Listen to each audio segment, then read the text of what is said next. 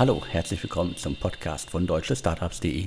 Mein Name ist Alexander Hüsing, ich bin der Gründer und Chefredakteur von deutschestartups.de. Heute spreche ich wieder mit Sven Schmidt, Seriengründer, Internetinvestor, OMR-Podcast-Legende und derzeit in Essen im Ruhrgebiet mit Maschinensucher unterwegs. Zum Start noch ein Hinweis auf unseren heutigen Sponsor. Der heutige Sponsor ist Upper, ein Startup, über das wir in den vergangenen Wochen ja hier schon mal im Insider Podcast berichtet haben. Hier die Werbebotschaft. Die neue Tech-Talent-Plattform, die endlich Schluss mit Freelancer-Roulette macht, das ist Upper. Bei Upper matchen nämlich Tech-Experten auf CTO-Level tatsächlich validierte Freelancer aus Entwicklung, Design und Produktmanagement zu Projekten. Die Freelancer mit durchschnittlich elf Jahren Erfahrung werden dabei einzeln oder als komplette Teams innerhalb weniger Tage vermittelt. Das klingt ja auf jeden Fall nach einer guten Maßnahme. Bei Upper bekommt jeder Kunde eine persönliche Betreuung. Über die eigene Plattform wickelt Upper jeglichen Overhead ab. Von Rechnungen über NDAs bis hin zu Compliance. So will Upper die digitale Tech-Abteilung der Zukunft werden. Alles weitere unter www.upper.co. U-P-P-E-R. Hört sich doch nach einem spannenden Angebot an. Schaut es euch bitte an. Wenn ihr nach neuen Talenten sucht, dann nutzt bitte Upper. Auch von mir einen großen Dank ähm, an den Sponsor dieser Ausgabe, an Upper. Fangen wir an ähm, mit wieder vielen exklusiven Nachrichten und zu Anfang ähm, eine bedauerliche Nachricht. Ähm, ja, ich glaube, das, das, ganze Jahr wird ja so ein wenig von ähm, Corona dominiert. Und ähm, wenn man jetzt, ich bin ja in Düsseldorf, du bist ja, du bist ja in Berlin, in Düsseldorf lese ich dann immer wieder in Berlin, trotz Corona, sage ich mal, wild gefeiert wird. Ähm, Alex, du kannst es aus erster Hand bestätigen. Hier wird extrem viel wild gefeiert. Also gerade am Wochenende, Freitag bis Sonntag, äh, muss die Polizei, glaube ich, äh, jede Nacht irgendwie mehrere große Partys äh, auflösen unter großen Protesten und mit ganz, ganz viel Zeitvorlauf und so weiter. Also die Berliner Partyszene und so weiter, die ist bei den 20- bis 40-Jährigen auf jeden Fall leider ganz eng dabei, wenn es darum geht, Superspreader-Events zu veranstalten. Und jetzt hat es leider auch die Berliner, ich nenne sie mal Tech-VIP-Szene erwischt. Ähm, letztes Wochenende, wir nehmen jetzt heute auf hier an einem Sonntag, dem 20. September. Nach ähm, unserem Verständnis ähm, gab es am, am 11. September, an einem Freitag, ein, ähm, ein Label-Launch-Event. Was ist ein Label-Launch-Event? Das ist, wenn jemand eine neue Marke positioniert, meistens im Fashion-Bereich, Schuhe, oder äh, andere Sachen. Auf jeden Fall die Frau eines General Partners eines führenden Berliner VCs hat wohl für ihr Label ähm, halt eine Label-Launch-Party gemacht. Und nicht nur das, nach dem Event, ist ja sozusagen vor dem Event in Berlin, also nach dem Event gab es, glaube ich, noch äh, in geselliger Runde ein exklusives Dinner, nach meinem Verständnis ohne Masken und ja, danach hatte wohl jeder zweite Dinner-Teilnehmer, ja, ähm, also sprich 50 Prozent, hatten danach Corona oder wie gesagt, der Fachausdruck ist ja, glaube ich, Covid.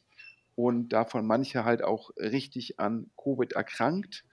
Ähm, nach meinem Verständnis ging es dann am Folgetag, äh, gab es weitere Events in Berlin, unter anderem scheinbar in der Privatbar. Ich wusste gar nicht, äh, dass man in Berlin auch Privatbars hat als erfolgreicher Gründer.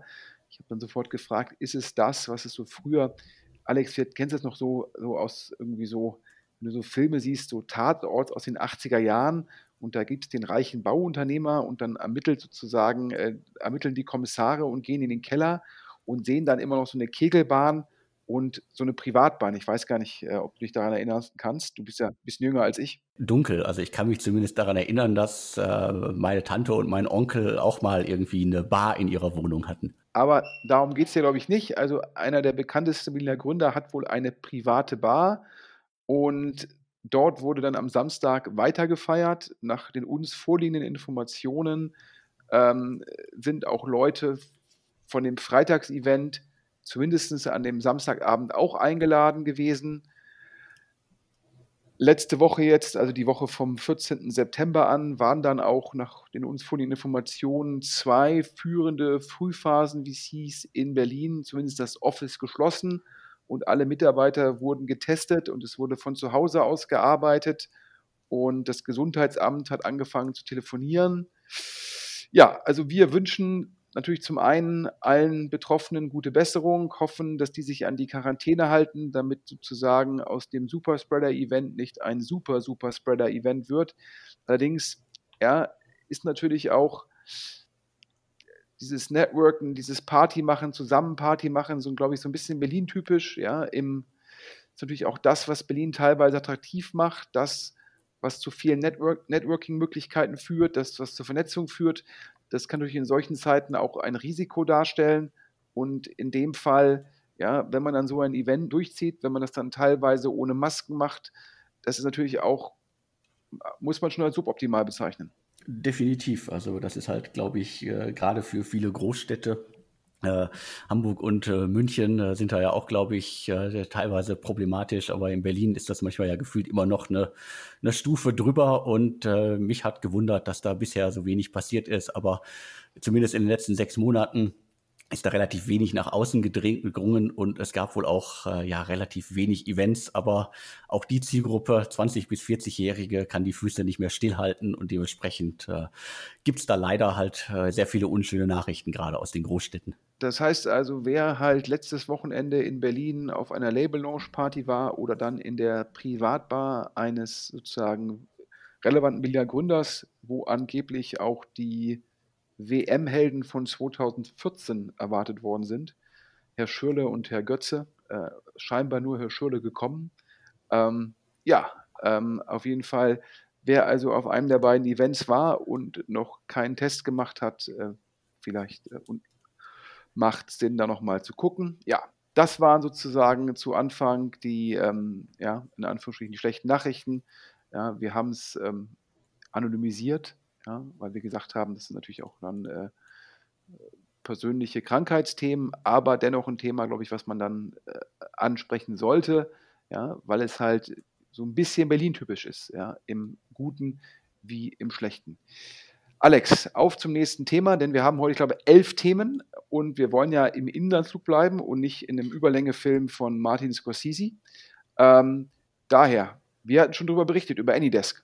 Ja, schon eine ganze Weile her. Ich glaube, das äh, war schon im vergangenen Jahr, hatten wir äh, vorab schon äh, über den Einstieg von äh, Inside Partners äh, berichtet. Ja, Inside Venture Partners, einer der global führenden Growth-Investoren, hatte damals ähm, nach Hörensagen irgendwie so ganz wenige Prozentpunkte, ich glaube fünf, sechs Prozentpunkte über Secondaries erworben. Die Firma ist wohl profitabel. EQT Ventures war sozusagen in der Runde davor reingegangen und seitdem wächst die Firma irgendwie extrem stark, monetarisiert gut, Cashflow positiv, profitabel. Dann kam natürlich Corona, Covid, ähm, hat natürlich im ganzen Bereich einen unglaublichen Rückenwind gegeben. Man spricht ja heute von einer Zoom-Welt und auch Teamviewer an der Börse auf extrem hohen Bewertungen und natürlich auch in Anydesk als sozusagen, da, wir hatten ja darüber gesprochen, ganz, ganz viele Nutzung global, meistens kostenlos, aber teilweise natürlich auch, wenn man aber Millionen von Nutzern hat, dann reicht meistens auch ein kleiner Prozentteil aus ähm, für die Monetarisierung, damit es richtig Spaß macht. Auf jeden Fall Corona, Covid, richtig Rückenwind für Anydesk. Dann gab es weitere Secondaries, also Insight hat dann auf höheren Bewertungen immer mehr Anteile aufgekauft.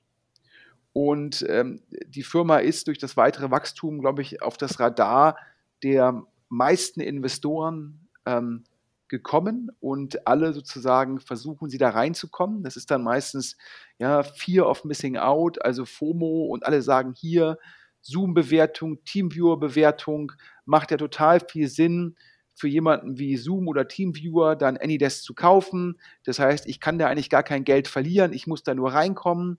Und das erklärt, warum da so viel äh, ja, aus Firmenperspektive Inbound-Interesse ist. Auf jeden Fall nach, nach unseren Informationen auch General Atlantic dort angeklopft, will da investieren. Und zuerst äh, waren die Secondaries-Angebote wohl knapp über 300, jetzt sind sie bei knapp unter 400 Millionen. Und nach unserem Verständnis insgesamt, ja, muss natürlich auch Leute finden, die bereit sind zu verkaufen. Da haben sich wohl knapp 10 Prozent, Prozentpunkte gefunden, die zum Verkauf stehen. Das heißt also knapp 400 Millionen, ungefähr 10 Prozent. Das führt zu einem Secondary von 40 Millionen Euro. Und ähm, Ja, und das Spannende ist es natürlich, dass die Bestandsinvestoren, also in dem Fall EQT und natürlich auch Insight über die Secondaries, die sie vorher gemacht haben, haben da scheinbar Vorkaufsrechte und da wird jetzt aktuell verhandelt, ja, wie viel lässt man sozusagen den neuen Investoren, für wie viel, für, für was für einen großen Teil nutzt man das Vorkaufsrecht. Also spannend, aber ich lege mich hier fest, ich glaube, Anydesk gute Chancen, das nächste Unicorn in Deutschland im nächsten Jahr zu sein. Das ist doch mal eine Aussage. Also wir hatten ja immer schon mal darüber berichtet und ähm, das Ganze kann man ja als äh, Teamviewer-Nachfolger äh, bezeichnen und ich glaube, ich habe es immer beschrieben, so die wollen gerne Teamviewer als erste Adresse für den Fernzugriff auf Rechnern ablösen, damit nochmal ein bisschen äh, klarer ist, äh, was die da alles so genau machen. Und das ist ja, du hast es beschrieben, ein extremes Trendthema und äh, bisher waren, glaube ich, 20 Millionen Dollar in Anydesk geflossen. Und äh, wenn jetzt da ein Hauen und Stechen um Secondaries stattfindet, dann kann das ja auf jeden Fall eine ganz große Nummer werden. Absolut, vor allem wenn man die Namen halt hört, General Atlantic, Insight, das sind Top-Namen, Top-Signaling und da ist richtig Gier da und da, die gucken halt auf die Zoom-Bewertung, die gucken auf die Teamviewer-Bewertung, die sagen, Anydesk ist strategisch, ist der Codex von Anydesk, wenn der wirklich besser ist als der von Teamviewer, würde Teamviewer mit Anydesk nicht nur den Codex, nicht nur die ganzen Nutzer kaufen, sondern auch einen besseren Codex. Also mega spannendes Thema, äh, auf jeden Fall eins dieser wenigen strategisch relevanten Tech-Themen aus Deutschland mit globaler Skalierung, also daher wir bleiben da dran und gucken, was da rauskommt. Das nächste Thema. Es war ja in der Berliner Szene, ist ja so ein bisschen über den Exit von Dr. Smile geredet worden. Aber, ja, die einen sagten, ja, hm, war schwierig. Und die anderen sagten, ja, ich weiß nicht. Und Alex, du hast jetzt exklusiv herausgefunden, für wie viel Geld Dr. Smile über den Tisch gegangen ist. Korrekt, also wir können jetzt hier mal ein paar Zahlen äh, auflegen. Ach, sorry, sorry übrigens. Dr. Smile das sind die Zahnschienen, oder? Genau, äh, wollte ich gerade loslegen, auswalzen. Also äh, ist eines der Startups gewesen, die in den letzten Jahren an den Start gegangen sind, die sich um diese sogenannten A-Liner, also Zahnschienen gekümmert haben. Da gab es ja genug Vorbilder weltweit. Sogar Rocket hat sich äh, mit dem Team von Dr. Smile, also Jens äh, Urbanik, äh, global um das Thema versucht zu kümmern, ist aber auch relativ schnell gescheitert. Aber das Team von äh, Dr. Smile hat äh, weitergemacht und die konnten dann den Exit äh, verkünden vor einigen Wochen. Nach, glaube ich, äh, drei Jahren im Markt gab es den Exit an äh, Straumann, also die Straumann-Gruppe. Das ist ein Schweizer Zahnimplantate-Hersteller. Und du hast es gerade schon gesagt, uns sind da unterschiedlichste Meldungen zugespielt worden, von Fire Sale bis hin zu hm, alles irgendwie nicht so groß. Und äh, jetzt äh, können wir hier nachliefern. Also die äh, Straumann-Gruppe hatte 74,9 Prozent an Dr. Smile zunächst übernommen und äh, das gegen eine Barzahlung von 35 Millionen Schweizer Franken. Und das ist ja auf jeden Fall schon mal eine Ansage. Und äh, der Deal geht auch noch weiter. Es gibt natürlich äh, weitere Kaufsrechte für die restlichen Anteile. Und da sprechen wir dann äh, wahrscheinlich von äh, diversen Zahlungen in mehreren Tranchen. Und im besten Fall kann da erstmal eine Zahl von 75 Millionen Schweizer Franken rauskommen, je nachdem, wie sich das Unternehmen halt entwickelt. Wahrscheinlich ja sogar auch mehr, aber natürlich auch weniger. Aber erstmal ist das natürlich eine Zahl, die auf jeden Fall schon mal weit mehr ist, als ich auch erwartet hatte. Ja, also muss man ganz klar sagen, dass unter Fire Sale, das wird ja oftmals diese lebenslaufschonenden, ich sag mal, 1 Euro Exits ähm, bezeichnet, wo man halt dann irgendwie die Firma irgendwo, ja, sage ich mal, eine neue Heimat für die Firma findet, um da sozusagen erhobenen Hauptes dann das Schiff verlassen zu können. Das ist es in dem Fall auf keinen Fall, sondern es ist ein richtig guter Exit. Ähm, du hast es gerade gesagt, 35 Millionen Schweizer Franken für 75 Prozent. Für die übrigen 25 Prozent gibt es dazu noch einen Put-Call, sicherlich auch nochmal zu einem höheren Kurs. Und dann gibt es halt noch einen Earnout, der über drei Jahre läuft. Ähm, und auch der ist im Erwartungswert 75 Millionen Schweizer Franken. Wie du gesagt hast, kann mehr werden, es können weniger werden. Aber jetzt müssen wir davon ausgehen, Put Call auf die anderen 25 Prozent, sagen wir mal nochmal 15 Millionen. Dann reden wir hier über 50 plus 75 im Erwartungswert. Dann ist das ja potenziell ein neunstelliger Euro-Deal, wenn das Team jetzt performt. Und das ist ja jetzt ein Stratege, der es gekauft hat, ein Stratege, der Reichweite hat, ein Stratege, der sich in dem Markt auskennt, der natürlich auch gucken kann, wie machen wir es zusammen erfolgreich. Also ich finde äh, Glückwunsch ans Team, ja, hört sich für mich an wie, ähm, da muss man sich nicht schämen für. Nee, auf gar keinen Fall. Ähm, wie gesagt, heute viele Themen, daher, ähm, ja, wie gesagt, die Hörer, ich, die da vielleicht noch, ja, also es gibt ja dieses Sunshine-Smile und gab ja auch in Deutschland noch, noch ein paar andere am Start. Also es war, ich glaube, als das Thema heiß wurde, da ist irgendwie ein globales Patent ausgelaufen. Dann gab es in den USA jemanden, der das irgendwie kosteneffizient in den Markt gebracht hat. Darauf gab es die Klone. Dadurch gab es natürlich auch viel Wettbewerb, auch teure Kundenakquisitionskosten als Folge. Und daher, wie gesagt, mein Hut ab, sicherlich eine starke Leistung. Und jetzt schnell zum nächsten Thema. Ja, nicht ganz so gut wie bei Dr. Smile die News. Ähm, Alex, wir hatten, glaube ich, schon mal, oder du hast schon mal berichtet über den Merger von Exporo und Zinsland. Und für die Hörer, wir hatten auch schon mal über Exporo gesprochen. Da gab es, glaube ich, da, da, hatten wir exklusiv, glaube ich, die Growth-Runde von Partec oder zumindest äh, waren wir da mit vorne dabei. Und ähm, Exporo ist letztendlich ein Marktplatz, wo Bauträger letztendlich die Mezzaninfinanzierung anbieten für Privatnutzer, die dann diese darstellen können für einen Zinssatz von 5, 6, 7 Prozent. Und ähm, Zinsland, Hamburger Konkurrent von denen. Und ja, wir hatten über den Merger berichtet. Ist schon eine ganze Weile her, also äh, Oktober 2019. Wir hatten damals auch so ein paar exklusive Hintergründe zu dem Deal. Also ich glaube, äh, Zinsland wurde damals mit äh, 20 Millionen bewertet und äh, ist dann mit Exporo verschmolzen. Und gemeinsam waren sie dann, glaube ich, schon eine, eine richtig stattliche Größe in dem Segment. Also, und äh, Expo hatte zuvor, glaube ich, 43 Millionen eingesammelt. Haben ja etliche sehr bekannte Investoren, Partec, Holzbring Ventures, E-Ventures, Hardcore Capital und äh, Bewertung hatten wir, glaube ich, damals auch irgendwas um die 150 Millionen äh, Post-Money, also bei dem Deal davor. Und eigentlich äh, war so, glaube ich, gefühlt so in der Szene, ja, äh, toller Merger, Exporo, Zinsland, jetzt irgendwie eine richtige Größe in dem Segment.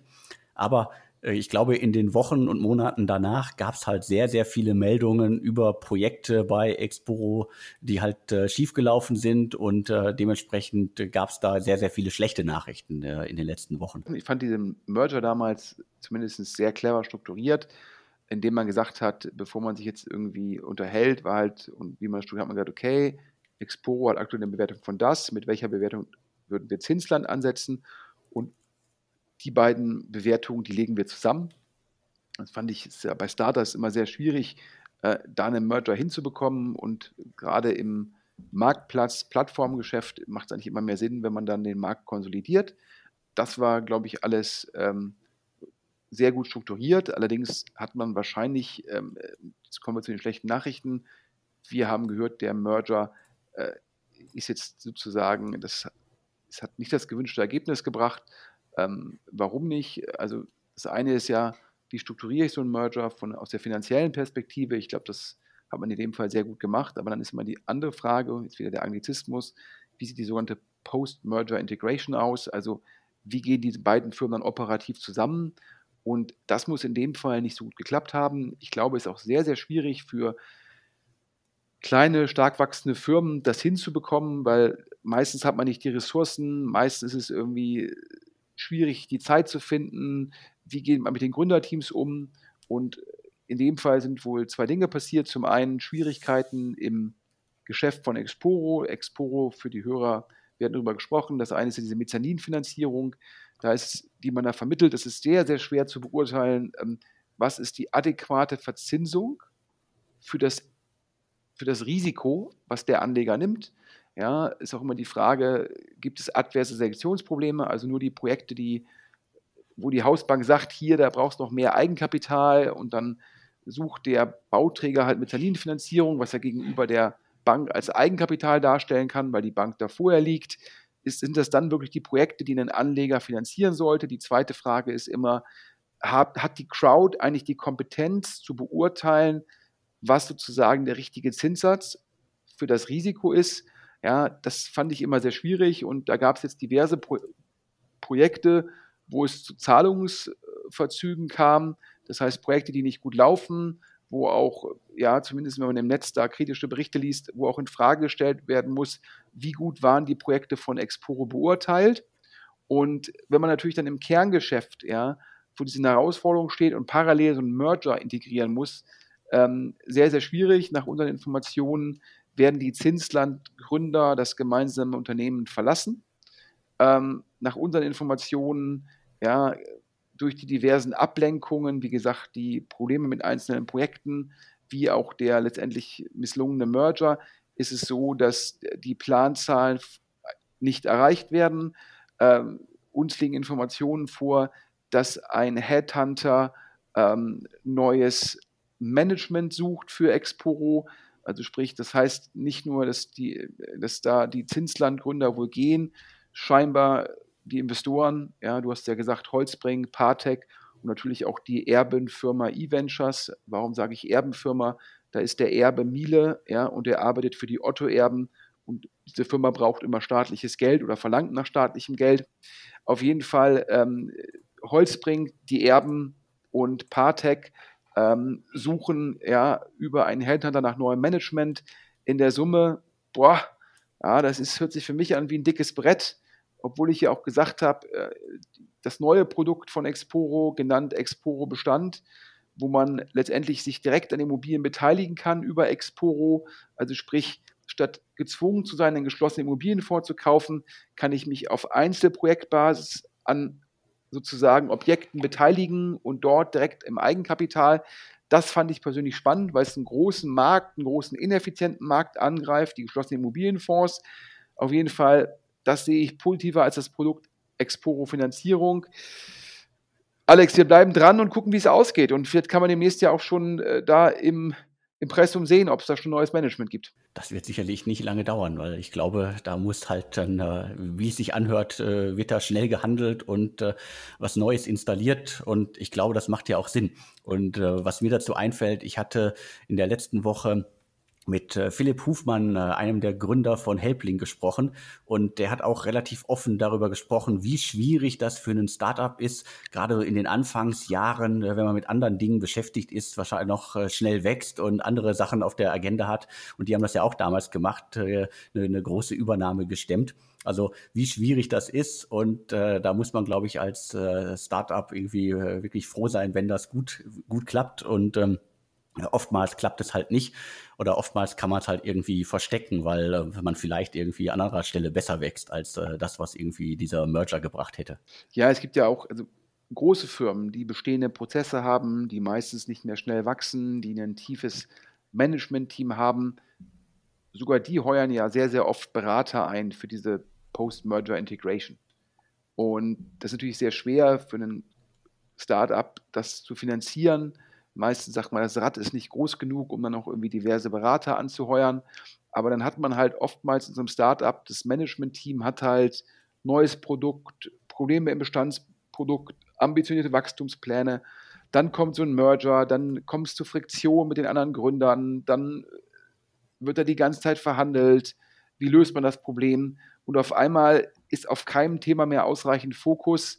Ähm, also ich glaube, ex ante war es eine super Idee zu sagen, wir konsolidieren den Markt, ja, ex post und im Nachhinein ist man natürlich immer schlauer, hätte wahrscheinlich Exporo sich besser nur auf sich selbst fokussiert. Der heutige Sponsor ist Upper, ein Startup, über das wir in den vergangenen Wochen ja hier schon mal im Insider-Podcast berichtet haben. Hier die Werbebotschaft. Die neue Tech-Talent-Plattform, die endlich Schluss mit Freelancer-OLED macht, das ist Upper. Bei Upper matchen nämlich Tech-Experten auf CTO-Level tatsächlich validierte Freelancer aus Entwicklung, Design und Produktmanagement zu Projekten. Die Freelancer mit durchschnittlich elf Jahren Erfahrung werden dabei einzeln oder als komplette Teams innerhalb weniger Tage vermittelt. Das klingt ja auf jeden Fall nach einer guten Maßnahme. Bei Upper bekommt jeder Kunde eine persönliche Betreuung. Über die eigene Plattform wickelt Upper jeglichen Overhead ab. Von Rechnungen über NDAs bis hin zu Compliance. So will Upper die digitale Tech-Abteilung der Zukunft werden. Alles weitere unter www.upper.co. U-P-P-E-R. Hört sich doch nach einem spannenden Angebot an. Schaut es euch bitte an. Wenn ihr nach neuen Talenten sucht, dann nutzt bitte Upper. Jetzt kommen wir, ich glaube, in Summe, Alex, da muss man auch mal sagen, Wahnsinns Recherche von dir. Fünf de facto neue Finanzierungen für fünf mega spannende Frühphasenfirmen. Wir fangen an mit der Firma aus München mit dem Namen TradeLink. Ja, ich habe äh, ein bisschen gewühlt und habe äh, etliche Infos zugespielt bekommen. Hier wieder der Hinweis, wer Infos für uns hat, äh, nutzt doch bitte die E-Mail-Adresse podcast.deutsche-startups.de oder nutzt unseren anonymen Briefkasten. Das machen andere auch und versorgen uns mit Infos. Und hier jetzt äh, geht es um äh, TradeLink, ein Startup aus München, erst, glaube ich, Anfang 2020 überhaupt äh, gegründet. Und da gibt es äh, zumindest einen spannenden Namen bei. Äh, Tobias äh, Nendel ist äh, an Bord im Gründerteam und äh, das ist für mich so der vergessene Outfittery-Mitgründer. Ich glaube, die meisten kennen Anna Alex und Julia Bösch, die anfangs halt immer irgendwie zu zweit auf Fotos waren und irgendwann tauchte dann Tobias auch auf den Fotos mit auf. Also er ist der dritte Outfittery-Gründer. Und der macht jetzt äh, das äh, Startup TradeLink. Und die kann man bezeichnen als digitale Lösung für Liefer- und Transportabstimmung, also alles rund ums Lager. Zielgruppe sind natürlich dann Logistikleiter äh, und äh, Lagerleiter. Und ähm, Fly Ventures und äh, Point Nine Capital investieren jetzt in das Unternehmen und halten unterstrich jetzt jeweils rund äh, 12 Prozent an TradeLink. Und TradeLink ist damit ein weiteres Startup in dieser ganzen Logistikkette, die äh, versuchen, den Markt da extrem zu digitalisieren. Wobei, wenn ich das richtig verstehe und du magst mich korrigieren, Alex, du bist in das Thema, in das Thema tiefer eingetaucht als ich. Wir haben ja schon viel über Logistik-Startups gesprochen in den Bereichen Schiene, Straße, äh, Schiff, Container und natürlich auch irgendwie Luft. Und das war meines Erachtens alles letztendlich ja so ein bisschen der Ansatz zu sagen, wir wickeln da die Prozesse effizienter ab und gucken halt, dass wir an dem Volumen, also was da über unsere Plattform vermittelt wird, also an dem, an dem transaktionalen Volumen, dass wir daran partizipieren. Also sprich so ein, so ein bisschen ja, Mischung aus Software as a Service, aber auch Marktplatz.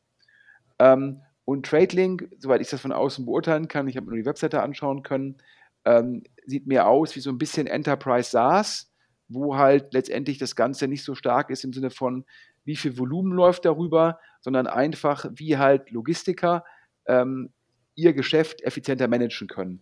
Und das würde ja auch wiederum, auch das passt ja in die, in eine der Investitionshypothesen von Point 9. Die machen ja Marktplätze und SaaS. Und der Christoph Jahns ist ja sicherlich auch jemand, der sich in dem SaaS-Bereich unglaublich gut auskennt.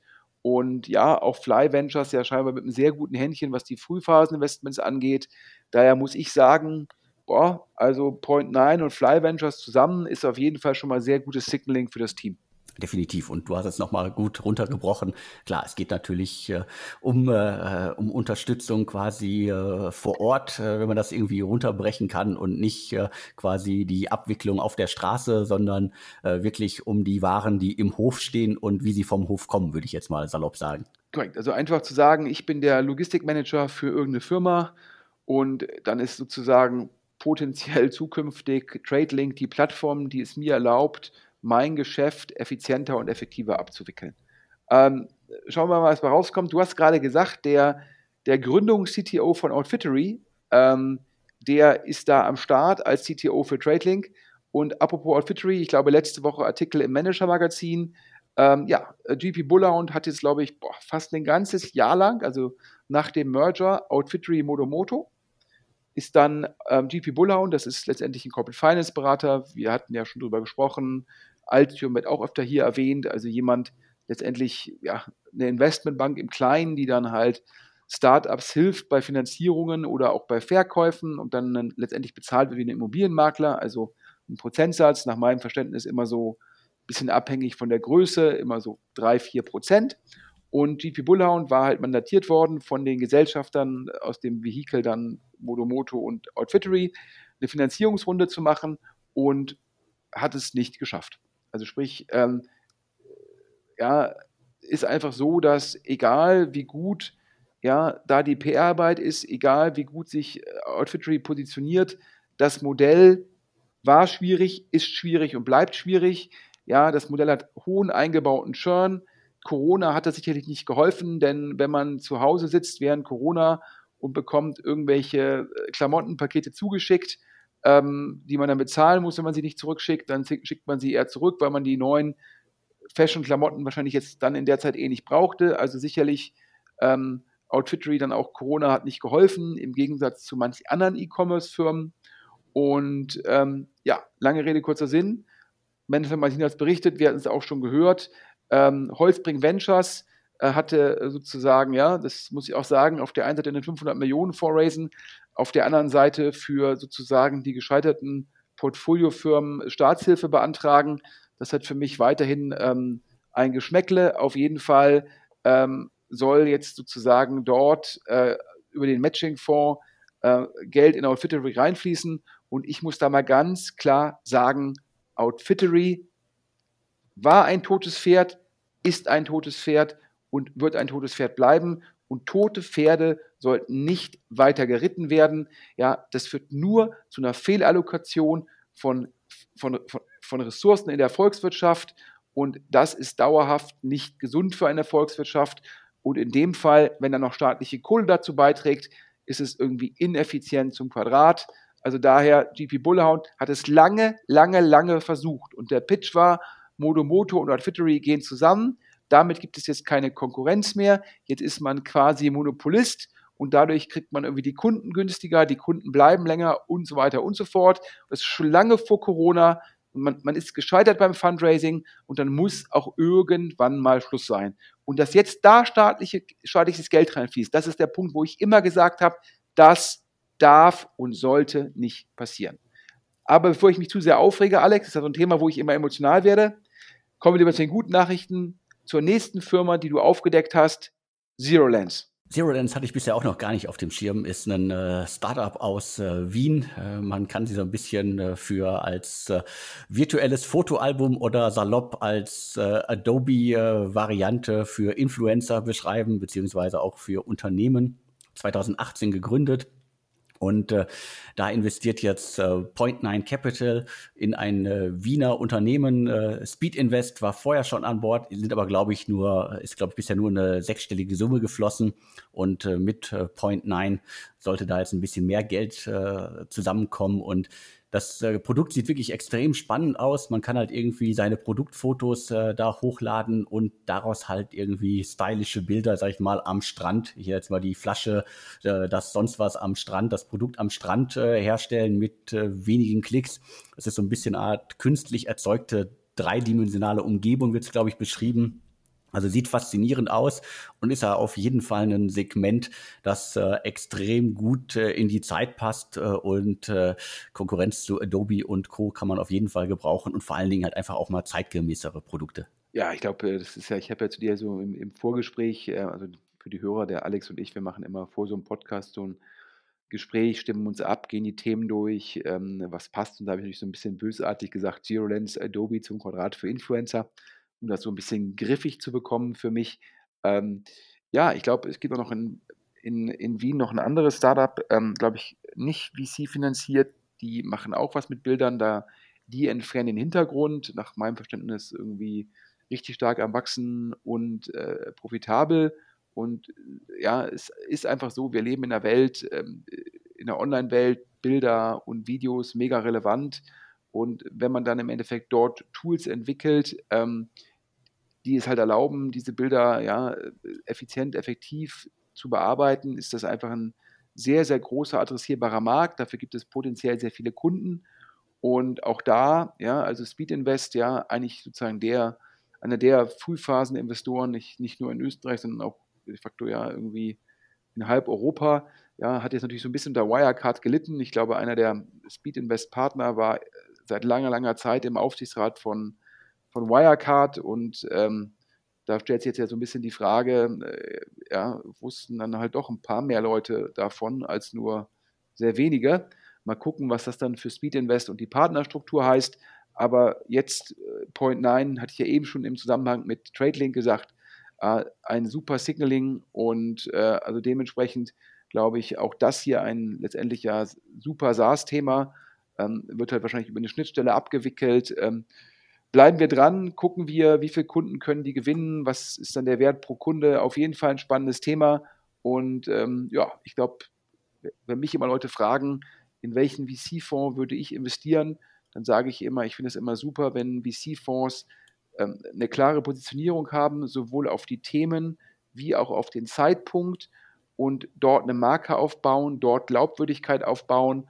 Und also dementsprechend äh, sage ich dann immer, ich finde den Ansatz, den von Point 9, also von Pavel und Christoph Jahns, ähm, finde ich super. Und äh, da würde ich investieren. Ähm, aber damit hier die, die, Hörer nicht denken, dass ich jetzt hier irgendwie subjektiv bin, also ich äh, bin, äh, ich habe irgendwie, weder bin ich in Point 9 investiert, noch habe ich, glaube ich, ein gemeinsames Investment in Point 9. Also das ist sozusagen ähm, in Anführungsstrichen ein, ein glaube ich, ein relativ objektives Lob.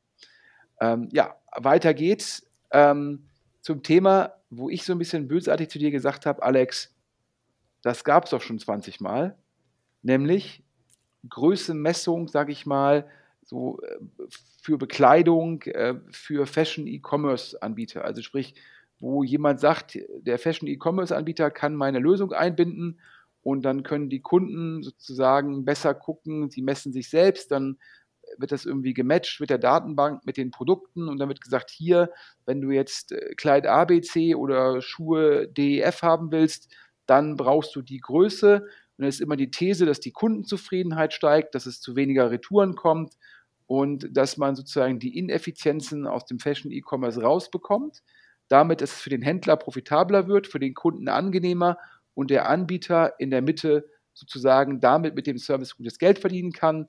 Und da ist immer die Hypothese, ein Anbieter, der bei den meisten eingebunden ist, da muss sich der Nutzer nicht neu vermessen, sondern dann kann das dauerhaft sozusagen einmal vermessen, immer vermessen.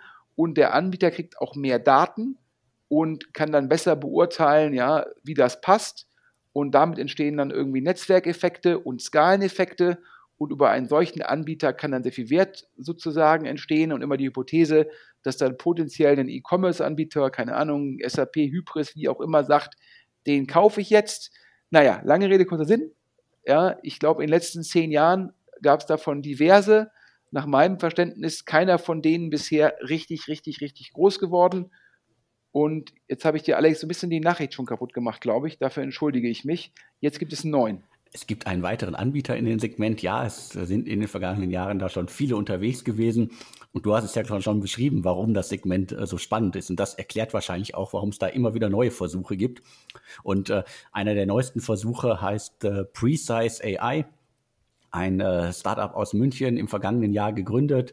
Alles äh, Leute, die auch äh, in, in München rund um das äh, Unternehmertum äh, versammelt sind und äh, dementsprechend ist Unternehmertum da auch schon äh, als äh, Angel, als äh, Investor mit an Bord gewesen. Und äh, jetzt kommt äh, als weiterer Kapitalgeber kommt äh, Seed and Speed mit an Bord. Seed and Speed äh, hatten wir ja auch schon sehr oft, sogar schon mal als äh, Sponsor äh, des Podcasts. Äh, und äh, das ist der ehemalige, muss ich jetzt sagen, quasi äh, die Hülle der Löwen-Investor von äh, Carsten Maschmeyer. Inzwischen hat Alexander Kölpin der in den letzten Jahren schon bei mehreren VCs äh, tätig war, das Unternehmen so ein bisschen den Geldgeber so ein bisschen umgebaut. Äh, und ich glaube, gerade das Investment in äh, Precise AI zeigt, äh, wo es jetzt hingehen soll. Also die sind deutlich technischer unterwegs äh, mittlerweile und haben sich jetzt halt 14 Prozent an dem Unternehmen gesichert. Und äh, ich finde es spannend, also ich glaube, es äh, macht durchaus Sinn, dass es da mal einen Anbieter gibt, der das ganze Thema wirklich mal komplett besetzt. Aber Bisher war das halt nicht der Fall und vielleicht schafft es das Startup jetzt mal. Ja, also ich muss sagen, äh, ist natürlich wieder so, jetzt hatten wir ja auch schon die Kollegen von, äh, von Zero Lens, glaube ich, Top-Absolventen äh, der, der Uni Wien und bei Precise AI muss man auch ganz klar sagen, ja, äh, Top-Absolventen der TU München, ja, ich glaube, alle drei Gründer ähm, da haben dieses Extra-Programm gemacht vom äh, Center for Digital Technology and Management also CDTM, das ist so, glaube ich, so ein bisschen die Elite-Schmiede, die Kaderschmiede von der, von der TUM. Ja, also Top-Gründer und wahrscheinlich, ich glaube halt einfach, da, da, muss man ja zum einen das Produkt hinbekommen und dann muss man das Produkt natürlich auch vertrieben und eingebunden bekommen. Das heißt also, man braucht da drei Kompetenzen, da sage ich mal Produkt und Technik, Vertrieb und dann halt irgendwie Key Accounting. Und da muss man sich immer fragen, wie groß ist die Gefahr, dass so ein Zalando oder ein About You oder ein einen Amazon das irgendwie selbst machen. Also es, da gibt es viele, viele Erfolgsfaktoren, viele Werttreiber, die man parallel bedienen muss. Und ich glaube, dafür braucht es ein Top-Team, ja, und mit Unternehmertum und äh, jetzt auch äh, wahrscheinlich re relevant mehr Geld von Seed and Speed und mit dem Top-Team, ja, besteht eine Möglichkeit, dass es klappt, aber ist ein dickes Brett. Ähm, ab zum nächsten Thema, was ich persönlich ja, ganz spannend fand, weil ich da auch schon vor der Herausforderung als Gründer stand.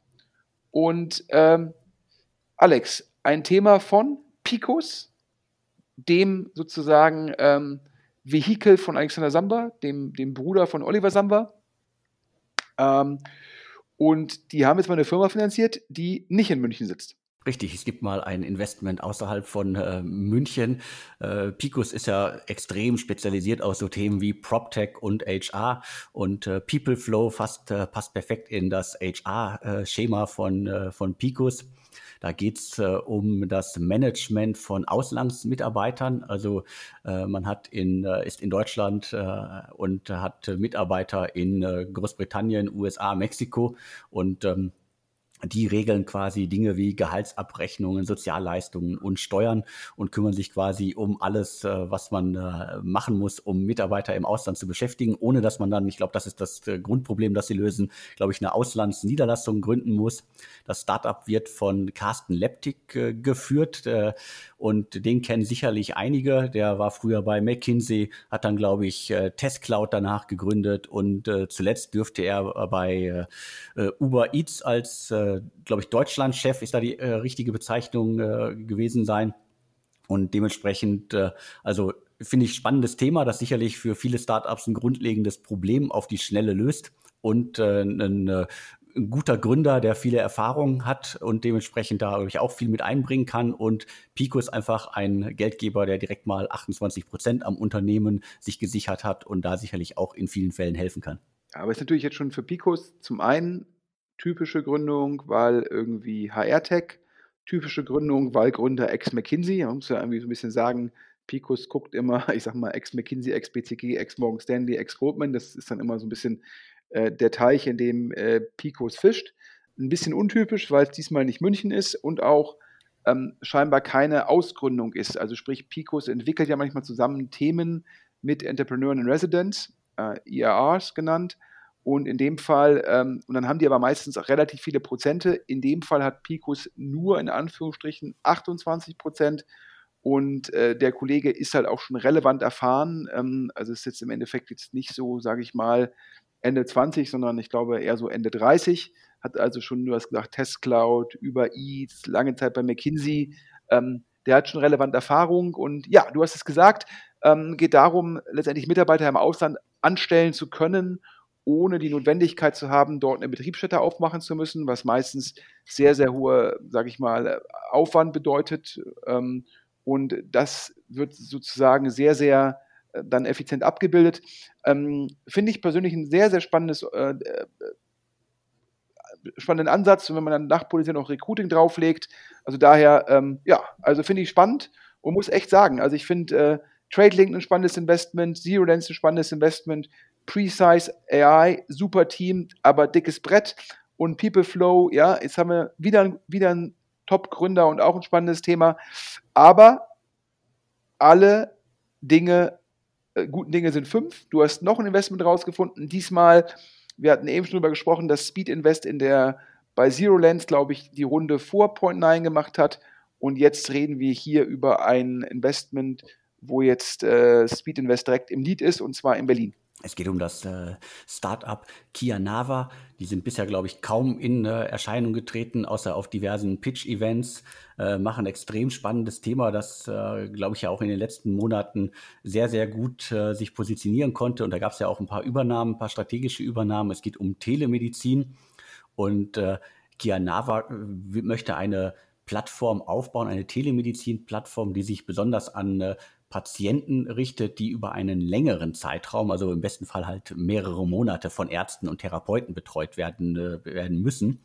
Und äh, das ist dann, glaube ich, so eine extreme Besonderheit. Da braucht man halt nicht nur irgendwie ein, äh, ein, ein schnelles Videosystem, dass ich mich kurz austauschen kann, sondern da braucht man ja schon, glaube ich, dann ein, ein bisschen mehr als nur irgendwie eine äh, quasi eHealth äh. Ich bin sehr gespannt, wie das dann im, äh, im Detail aussehen wird. Äh, Speed Invest hat sich jetzt direkt mal 29 Prozent am Unternehmen gesichert und äh, ich glaube, eHealth, Telemedizin, ist ein Riesenthema und wie gesagt, es gab schon ein paar Übernahmen, die für mich alle schon äh, viel zu früh waren und vielleicht kann ja dann äh, Kia Nava sich auch positionieren, um dann nochmal ein anderes Segment zu eröffnen. Ja, also ich glaube, ähm, Telemedizin natürlich mega Rückenwind durch Corona. Ich, in den USA, glaube ich, Monster-Merger von irgendwie Firmen, die da im zweistelligen Milliardenbereich bewertet werden. Ja, ich glaube, das ist sicherlich eins der Themen, die uns in den nächsten drei bis fünf Jahren äh, in dem Podcast hier weiter verfolgen wird, mit hohen Bewertungen und hohen Exits. Letztendlich, wer da eine führende Plattform baut und natürlich dann da halt entsprechend mit 10, 20, 30 Prozent am Volumen partizipiert für die Patientenakquisition, für die Abwicklung, äh, das ist halt einfach sehr, sehr spannend finanziell, weil der Gesundheitsmarkt ist natürlich ein unglaublich großer, adressierbarer Markt und es ist einfach für viele Sachen einfach besser, wenn man das vor dem Rechner macht, dann spart man sich die Zeit dahin zu gehen, dann spart man sich potenziell das Risiko, sich dort vor Ort anzustecken. Also daher das Produkt per se für gewisse Sachen sehr vorteilhaft. In dem Fall, glaube ich, geht es um chronisch Kranke und ähm, wenn man dann natürlich in der Lage ist, die dann über die Distanz zu coachen, denen zu helfen, die Lebensqualität zu steigern, ähm, auch das ist eine super Sache. Also daher glaube ich, kann da äh, für alle Beteiligten und auch für die Gesellschaft viel Wert entstehen. Ähm, ja, und äh, jetzt muss ich fairerweise sagen, ich kenne jetzt die Konkurrenzsituation in dem Segment nicht, nicht gut genug, um zu beurteilen, wer da wie weit vorne ist, aber auf jeden Fall ein spannendes Investment von Speed Invest in Berlin. Ja, jetzt kommen wir zum elften Thema wir sind immer noch im Zeitrahmen des Inlandsfluges, Alex. Also daher, damit die Hörer dann ihre Joggingrunde auch bald abschließen können, werden sie uns zuhören. Die Woche kam mir die Nachricht, ähm, was lange währt, ist jetzt, endlich, ist jetzt endgültig vorbei. Äh, Creditec, ähm, ich sag mal, äh, Claim to Fame, wahrscheinlich irgendwie der Secondary, wo unter anderem Sebastian Diemer äh, sich ein bisschen gesund stoßen konnte, ähm, ist, ist vorbei. Ja, also das äh, Unternehmen äh, ist äh, glaube ich, ja in den letzten Jahren irgendwie immer weiter runtergewandert, so in der Wahrnehmung und auch äh, in, äh, in, in der Geschäftstätigkeit, obwohl es angeblich ja zuletzt ganz gut gelaufen sein soll. Was immer das dann auch heißen mag, wenn man da kurz darauf dann äh, insolvent ist und dementsprechend äh, der, der ehemalige äh, Creditech, äh, Fintech, Hi, äh, Hype, äh, Fintech-Star ist gefühlt am Ende. Mal sehen, ob es da noch einen weißen Ritter gibt, der dann die Überreste sich schnappt und äh, wir können jetzt von, von Creditec den äh, Bogen zu Finiata spannen, ein weiteres Startup, das äh, Sebastian Diemer gegründet hat. Ja, böse Zungen würden behaupten sozusagen, äh, die Marke Sebastian Diemer erstrahlt heller als die operativen Erfolge seiner Startups. Ähm, Finiata, Pay-to-Play-Runde. Für die Hörer, die jetzt nicht jede Folge des DS Insider Podcasts gehört haben, was heißt Pay-to-Play-Runde? Das heißt zum Schluss, hm, man macht eine Runde, die zu einer relativ großen Verwässerung der Bestandsinvestoren führt. Das führt dazu, dass die Bestandsinvestoren alle einen Anreiz haben, an der Runde teilzunehmen, weil sie ansonsten so stark verwässert werden. Das findet meistens auf niedrigen Bewertungen statt. Das gab es ja auch bei ähm, Movinga, als dann, dann irgendwann die Probleme transparent wurden, haben da Bestandsinvestoren gesagt, jetzt machen wir statt 80 Millionen irgendwie, ich glaube, 5, 6, 7 Millionen Pre-Money und äh, machen auf der Basis eine Runde. Und ähm, dann muss man als Bestandsinvestor entweder mitmachen oder man wird runterverwässert. Bei, Im Fall von Movinga hat sich damals Index verwässern lassen. Ähm, warum ist das da so? Ähm, Im deutschen Gesetz steht immer drin, wenn eine Firma halt potenziell ähm, Geld braucht, ähm, dann ist sowas legitim zur Rettung der Firma. Und dann können, die, können Bestandsinvestoren sagen, wir machen jetzt so eine Runde. Ähm, und ja, also in dem Fall äh, bei Finiata, wo es ja auch schon damals, wir hatten über diese PM berichtet, wo der Weggang von Herrn Diemer von Investoren kommuniziert worden ist. Und das war jetzt, ähm, das war jetzt kein Zeugnis zur vollsten Zufriedenheit, Alex. Definitiv nicht. Also da gab es ja diverse äh, Ansatzpunkte, die man aufgreifen konnte. Also äh, ich, ich glaube, es war nicht, nicht wörtlich zitiert, aber äh, es, es klang so, äh, das Team, das äh, nach Diemer und der, der, der Führungsriege kommt, muss der erstmal aufräumen oder muss erstmal aufräumen. Und ich glaube, das haben sie halt in den letzten mm, Jahren auch extrem gemacht. Also ich glaube auch in, äh, das ist ja ein Factoring-Startup. In Deutschland sind sie, glaube ich, gar nicht mehr aktiv. Das hat sich auch, glaube ich, nicht geändert. Und äh, dementsprechend ähm, haben da, glaube ich, auch diverse Leute schon gewartet, was passiert jetzt eigentlich bei Finiata. Und äh, die letzte Meldung ist, glaube ich, von 2017. Damals gab es eine Finanzierungsrunde so um die 10 Millionen und äh, äh, dementsprechend ist schon eine Weile her und äh, da musste jetzt, glaube ich, auch gefühlt langsam mal was kommen. Ja, und es kam Pay-to-Play und nach den uns vorliegenden Informationen war die erste Pay-to-Play-Runde größer als das genehmigte Kapital und dann gab es halt keine Eintragung. Jetzt hat man das angepasst, ähm, die Verwässerung, dass das dem sozusagen genehmigten Kapital entspricht. Das muss jetzt noch eingetragen werden, aber ein klares Zeichen, dass A, kein externer Investor so einfach gefunden worden ist B, dass es im Cap-Table immer noch böses Blut gibt und man irgendwie Leute teilweise rausverwässern will. Und ja, halt Punkt C, dass die Firma jetzt auch die neue Runde brauchte. Also daher, ähm, wir bleiben da dran und hoffen natürlich, ähm, dass Finiata damit in ruhigere Gewässer kommt und ähm, ja, nicht letztendlich ähm, das gleiche Schicksal ähm, ereilt wie jetzt Creditec. Also daher, ja, ich gucke auf die Uhr, Alex, gute 50 Minuten vorbei und wir haben, sind durch elf Themen durch und noch im Rahmen des Inlandsfluges. Ich fasse mal ganz kurz zusammen. Am 11. September, für alle Hörer, die eventuell da waren, das Super Spreader Corona Event in Berlin. Ja, Berliner Tech VIPs betroffen. Es ging um einen Label Launch. Ähm, äh, von einem Fashion-Produkt und zwar von einer Frau eines Berliner Tech-VIPs ähm, in dem anschließenden sozusagen in der in der Dinnerrunde im kleinen Kreis, ja, nach meinem Verständnis die Hälfte der Teilnehmer dann danach irgendwie Corona erkrankt und danach gab es auch noch mal bei einem in der privaten Bar eines der einer der zehn größten der Berlin eine Party, wo auch Leute auf der Gästeliste standen, die an dem Tag vorher potenziell sich mit Corona erkrankt haben. Also daher äh, Party Berlin sozusagen, äh, ja, fordert jetzt auch im Tech-Bereich, im Tech-VIP-Bereich die ersten Corona-Erkrankungen. Zwei ähm, führende Frühphasen-VC-Firmen letzte Woche geschlossen, alle im Homeoffice. Schauen wir mal, wie es weitergeht. Wir drücken auf jeden Fall allen die Daumen, dass sie äh, bald gesund und sich an die Quarantäne halten und vielleicht so eine kleine Warnung, ähm, dass man auch als Tech-VIP, ja, wenn man keine Maske auf hat, ja, ist man dann davor auch nicht gescheut. Weiter geht's. Anydesk. Meine Wette, das nächste deutsche Tech-Unicorn, strategisch relevant, ja, Teamviewer 2.0, da wollen alle Investoren rein. Wir hören von einer 40 Millionen Secondary für knappe 10 Prozent. Ja, wir hören, dass solche global führenden Investoren wie General Atlantic daran Interesse haben. Äh, aber Insight und EQT potenziell sagen, wir nutzen unser Vorkaufsrecht. Eins der heißesten Themen bei den Growth-Investoren aktuell. Dann Dr. Smile Exit, ja, viel mehr Geld, als die Berliner Szene dachte. 35 Millionen Schweizer Franken sind schon geflossen. Dazu kommt noch ein Put-Call auf 25 Prozent und ein potenziell fetter Earnout. Glückwunsch ans Team. Exporo hat durch den Merger so ein bisschen den Fokus verloren. Ja, hat nicht geklappt, der Merger. Zinslandgründer gehen, ja, gibt Probleme mit dem einen Produkt. Wir drücken die Daumen, dass das neue Management, was angeheuert werden soll, sozusagen helfen kann, Exporo ja sozusagen dann auch wirklich zum führenden Marktplatz für Immobilienfinanzierung zu machen. Alex, du hast rausgefunden, TradeLink, Software as a Service Firma für Logistiker, jetzt eine Runde von Project von Point9 und Fly Ventures, die haben jeweils 12 Prozent. Ex-CTO von Outfittery dabei, ja, spannendes Thema und sicherlich super Signaling, weil Point9 da sich in dem Segment sehr gut auskennt.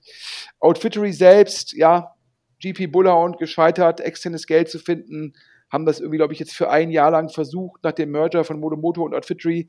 Und jetzt soll dank Hilfe von Holzbrink der Staat helfen. Ich finde es problematisch, dass ein totes Pferd weiter gerettet werden, äh, geritten werden soll, gerettet werden soll. Das macht keinen Sinn und das Holz bringen, die gerade 500 Millionen frisches Geld einsammeln, sich Staatskohle bedienen. Traurig, traurig, traurig. Dann ganz schnell ähm, Zero Lens. Ich sag mal Adobe zum Quadrat für Influencer. Speed Invest war schon investiert. Wiener Firma, Top Wiener Gründer. Jetzt kommt Point 9 rein. Dann hatten wir schon drüber gesprochen. Precise AI, Größenmessung für Fashion E-Commerce. Top Team, alle Gründer aus dem CDTM-Umfeld. Vorher war Unternehmertum schon drin, jetzt zieht in Speed. Und dann Picos, ja, wieder ein McKinsey, Ex-McKinsey-Gründer, ja, wieder was im Bereich HR, aber diesmal in Berlin und nicht sozusagen selbst entwickelt, sondern der Ex-Über Eats General Manager Deutschland. Firma heißt PeopleFlow. Da finde ich spannendes Thema. Erlaubt es Mitarbeiter im Ausland friktionsfrei ohne großen Aufwand, ohne Betriebsschritte anzustellen. Spannendes Thema. Und zum Schluss sicherlich für die Gesellschaft sehr wichtig, wenn das klappt. Telemedizin für chronisch Kranke. Kianava, finanziert von Speed Invest und diesmal ein Berliner Thema und der Gründer, Ex-CMO und CEO von 8Fit, also auch ein erfahrener Mann. Und zum Schluss, ja, während Creditec sozusagen das Ende gefunden hat, Finiata, auch ein Start-up vom sozusagen ähm, berühmt-berüchtigten Sebastian Diemer.